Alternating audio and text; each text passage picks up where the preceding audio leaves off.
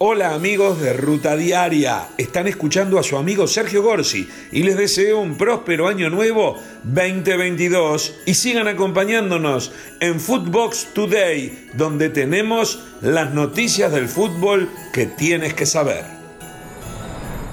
Lo mejor del año del mundo del fútbol lo tenemos para ti en Footbox Today.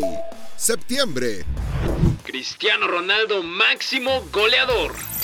En medio del revuelo que causó su regreso al Manchester United, el jugador de 36 años de edad marcó su gol número 110 con la selección portuguesa frente a Irlanda en las eliminatorias rumbo a Qatar 2022, con el que se consagró como el máximo goleador de selecciones a nivel mundial. Así reaccionó Cristiano Ronaldo después del logro.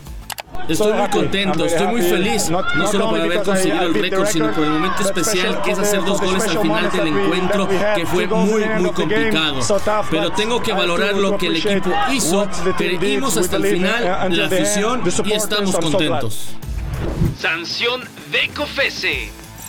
La COFESE impuso multas a 17 clubes de fútbol de la Liga MX por participar en, en prácticas monopólicas absolutas. También serán sancionadas la Federación Mexicana de Fútbol y ocho personas por coadyuvar en estas situaciones. La comisión explicó que desde la creación de la Liga MX Femenil en 2016, los clubes acordaron establecer un tope salarial para las deportistas. En cuanto al acuerdo para segmentar el mercado de fichaje de jugadores, destacó que los 17 clubes con ayuda de la federación acordaron aplicar un derecho de retención. La multa total fue de 177.6 millones. De la amenaza a la suspensión de las eliminatorias.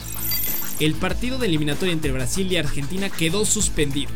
Las autoridades sanitarias brasileñas se hicieron presentes en el estadio y suspendieron el partido a los 5 minutos para buscar deportar a cuatro futbolistas del seleccionado argentino con presencia en la Premier League. Las autoridades sanitarias de Brasil sospechaban que en el marco de la pandemia de COVID-19 falsearon su declaración jurada para ingresar al país y afrontar el partido de las eliminatorias rumbo al Mundial.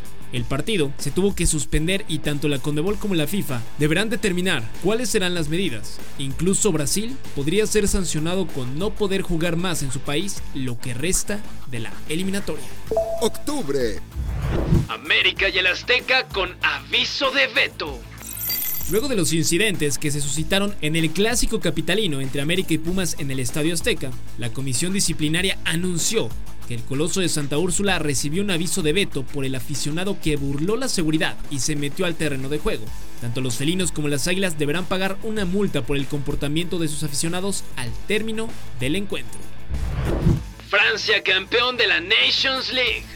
Tras un polémico triunfo 2 a 1 contra España en la ciudad de Milán, el equipo de Francia se quedó con la UEFA Nations League tras un polémico triunfo 2 a 1 contra España en la ciudad de Milán.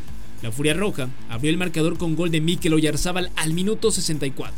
Los galos vinieron de atrás con las anotaciones de Karim Benzema al 66 y luego Kylian Mbappé puso cifras definitivas con un gol dudoso pues se encontraba en fuera de lugar el delantero francés. Tres invitados al Mundial y un cristiano de récord. Dinamarca se convirtió en el tercer equipo clasificado para Qatar 2022, tras el anfitrión y Alemania. Por su parte, Cristiano Ronaldo conquistó un nuevo récord al llegar a 10 hat-tricks con Portugal, convirtiéndose en el primer futbolista en conseguirlo con su selección. Johan Vázquez debuta con gol. El defensa mexicano Johan Vázquez por fin tuvo sus primeros minutos en la Serie A con el Genoa de Italia. El seleccionado azteca fue titular y fue el jugador de su equipo que más balones recuperó, y por si fuera poco, le dio el gol del empate a la escuadra en el minuto 90 con un remate de cabeza. Escuchemos las palabras del mexicano después de su debut soñado. Muy alegre, le doy gracias a toda la gente que siempre me apoyó, a la gente que estuvo siempre en las buenas y en las malas, a mi familia. Creo que hubiera sido mejor ganar con, con los tres puntos, pero eh, admiro el, valor del equipo que nunca se dio por vencido hasta el final. Eh, la seña de la C para mi novia, pero en particular se la dedico a mi familia, a Dios y a toda la gente que siempre estuvo conmigo. Aún quedan sucesos por informar. Nuestro recuento de fin de año continúa en otra emisión de Footbox Today. Esto fue Footbox Today.